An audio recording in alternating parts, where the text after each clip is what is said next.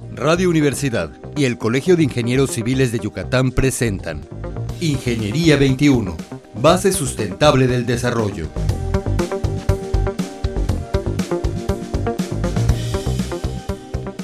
Días, estimados radioescuchas, bienvenidos al programa Ingeniería 21. Hoy se encuentra con nosotros el ingeniero Jorge Fernando Juan Góngora. Buenos días, ingeniero. Buenos días, muy buenos días. Eh, muchas gracias por la invitación. No, de nada, ingeniero. El ingeniero Jorge Juan acaba de ser nombrado en las semanas pasadas como presidente de la Fundación Plan Estratégico de Yucatán, Asociación Civil. Es ¿Cierto, correcto, ingeniero? así es. Pues antes que nada, muchas felicidades, no había tenido la oportunidad. Y pues, ingeniero, quisiéramos que nos compartas para que nuestros radioescuchas conozcan qué es la Federación, perdón, perdón, qué es la Fundación del Plan Estratégico de Sí, muy Yucatán. bien, te- muchas gracias. Muy buenos días a todos, a todos y a tu auditorio en especial.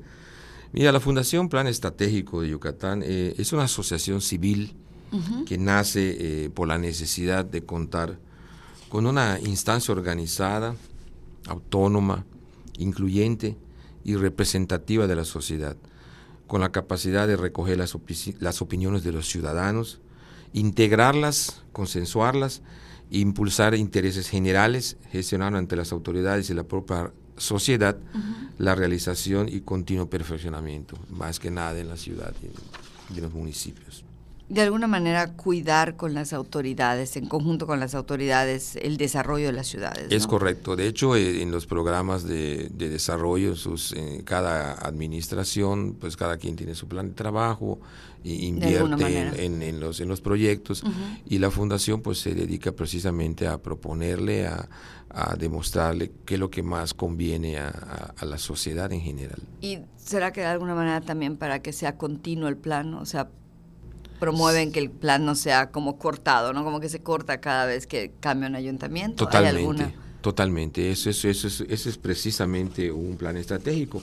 El plan estratégico de una ciudad o, o de una región, eh, pues eh, combina el análisis y las acciones que tienen que ver con la actividad económica, el desarrollo social, pero todo esto es a corto, mediano y largo plazo. No es cada administración, sino que hay proyectos que inician y que por la naturaleza del mismo se requiere de muchos años para poder consolidarlo y eso es lo que la fundación hace. Por eso es su importancia, ¿no? Es ¿Quiénes correcto. conforman la fundación, ingeniero? Bueno, mira, eh, la, la, la, la fundación está eh, constituida por una asamblea general de asociados.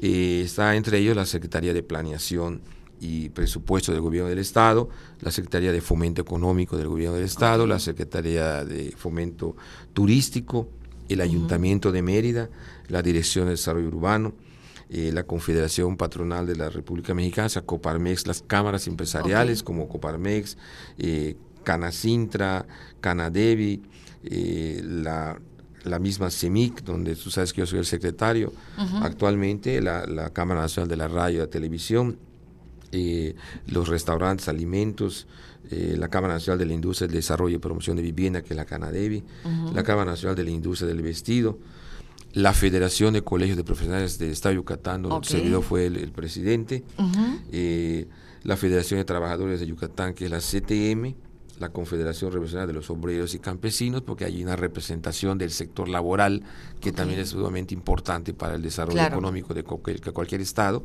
y también pues tienen participación.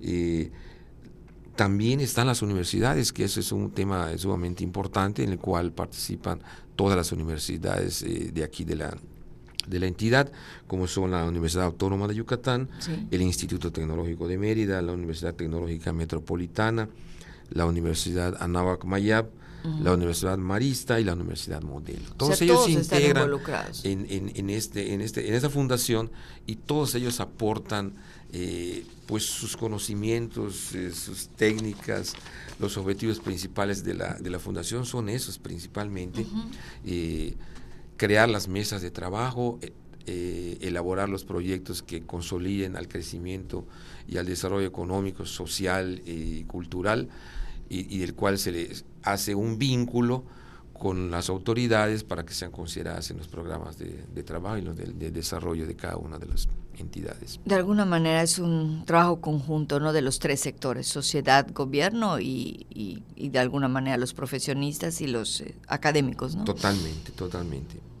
¿Y cuáles serían sus líneas de acción, Jorge? Bueno, ¿En mira, qué tiene- están trabajando Cuatro ahorita? líneas de acción que las que hemos estado trabajando de, de hace mucho rato. Eh, eh, vuelvo a comentar, nosotros hemos estado participando como federación, también como CEMIC. Eh, hay cuatro líneas de acción. El desarrollo económico que integra el campo, la costa, que es, eh, ya sabes, el, el puerto de progreso, que es un referente allá a nivel nacional e incluso internacional, que hay que trabajar mucho en esta- Claro. la infraestructura que realmente hace falta ahí en, nuestros- en nuestro puerto de progreso es sumamente importante y vital. Eh, la industria, eh, el turismo, eh, el comercio, todo eso es el, el- el aspecto de la primera línea de acción que es el desarrollo económico. El segundo desarrollo es el desarrollo social, en la cual interviene salud, interviene la educación, seguridad, que es uno de los puntos importantes y básicos. Entonces, que ahorita Mérida está considerada una de las, de los, de las ciudades con eh, eh, mayor seguridad en, en- Y en hay el que país. mantenerla, y eso hay que mantenerlo. Eso ha sido por muchos aspectos, no solo de las autoridades, sino también de la comunidad en general, Claro. a las que todos estamos acostumbrados. Eh, empleo, eh, deporte, todo eso la- lo- eh, es en esta línea de acción, todo eso está contemplado, el deporte, la cultura, la recreación, el esparcimiento.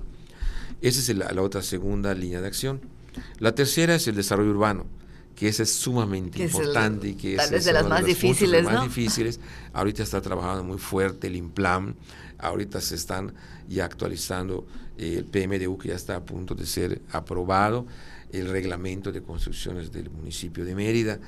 Todas esas acciones en las cuales hemos participado las cámaras empresariales, los colegios de Los colegios. los colegios de profesionales, eh, las universidades, pues se vienen a consolidar también los proyectos que tiene eh, Fundación Plan Estratégico. ¿no?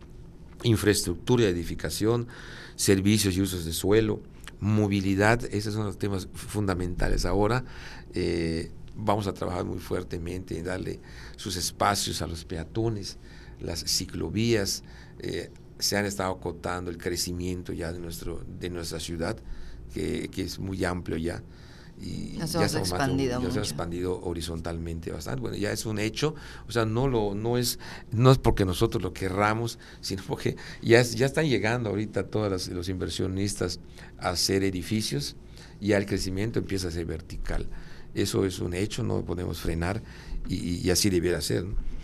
Administración y operación en el desarrollo urbano, servicios públicos, que ese es un tema también eh, fundamental. Hay que ver que los, los municipios, las autoridades consideren mayores recursos para darle eh, los servicios públicos que realmente Mejorar los servicios públicos. Totalmente, porque pues ya eh, eh, no son tan tan eh, tan benéficos como cada quien cre- cre- creería.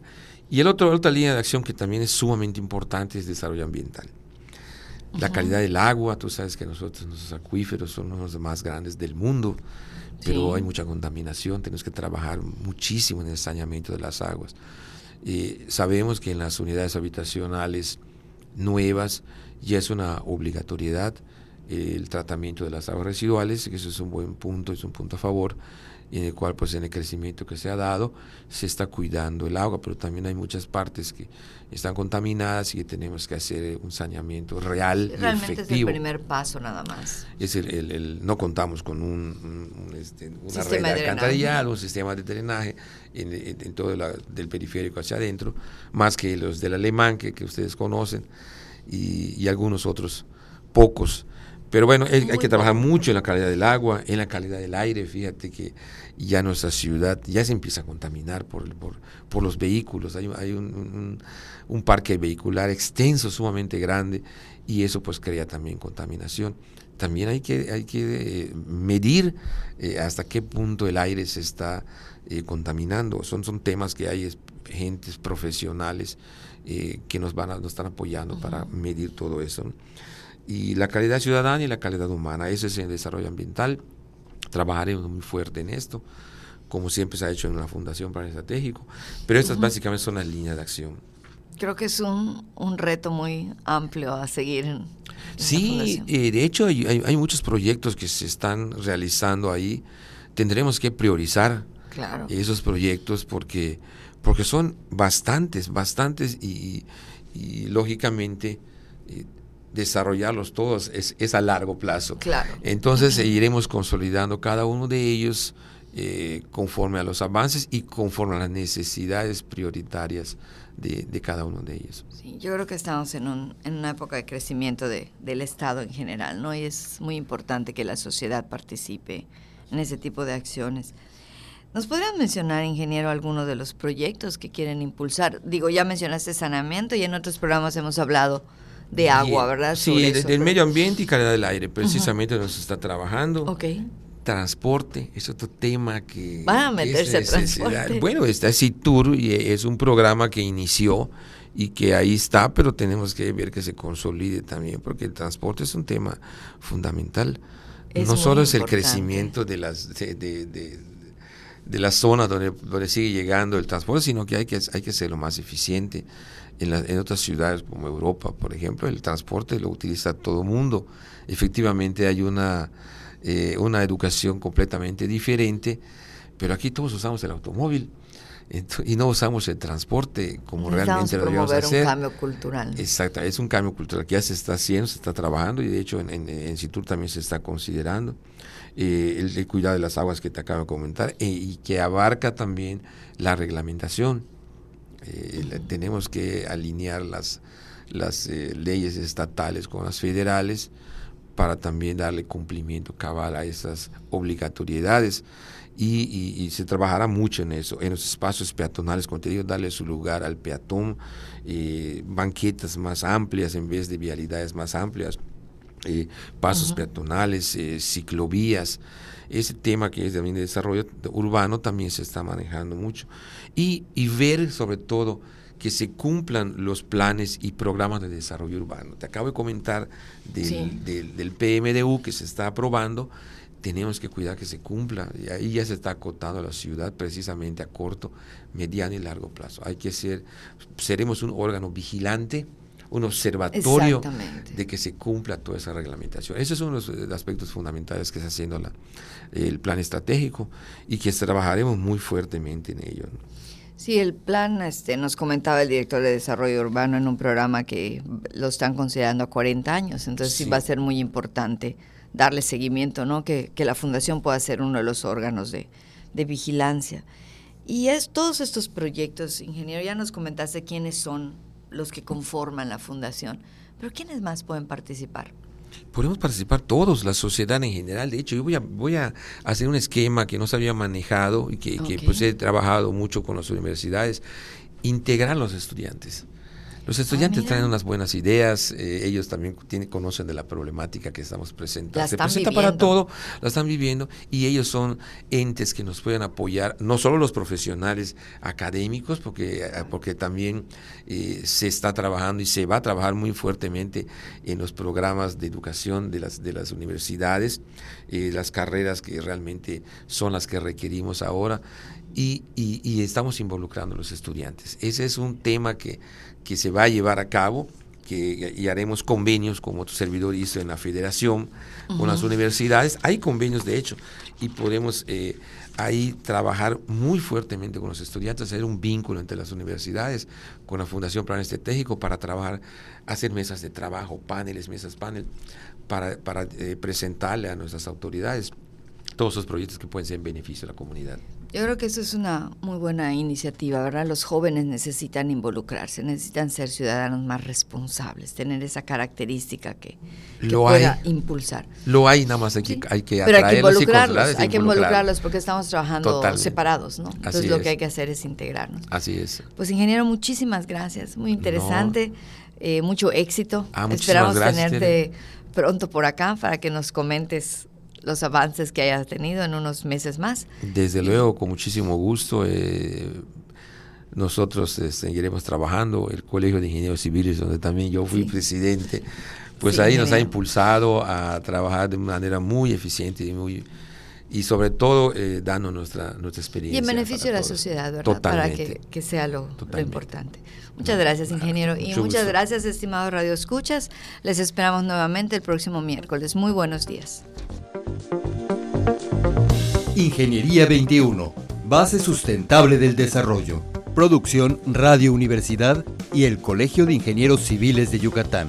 Teléfono 925 8723. Correo electrónico ingciviles.prodigy.net.mx.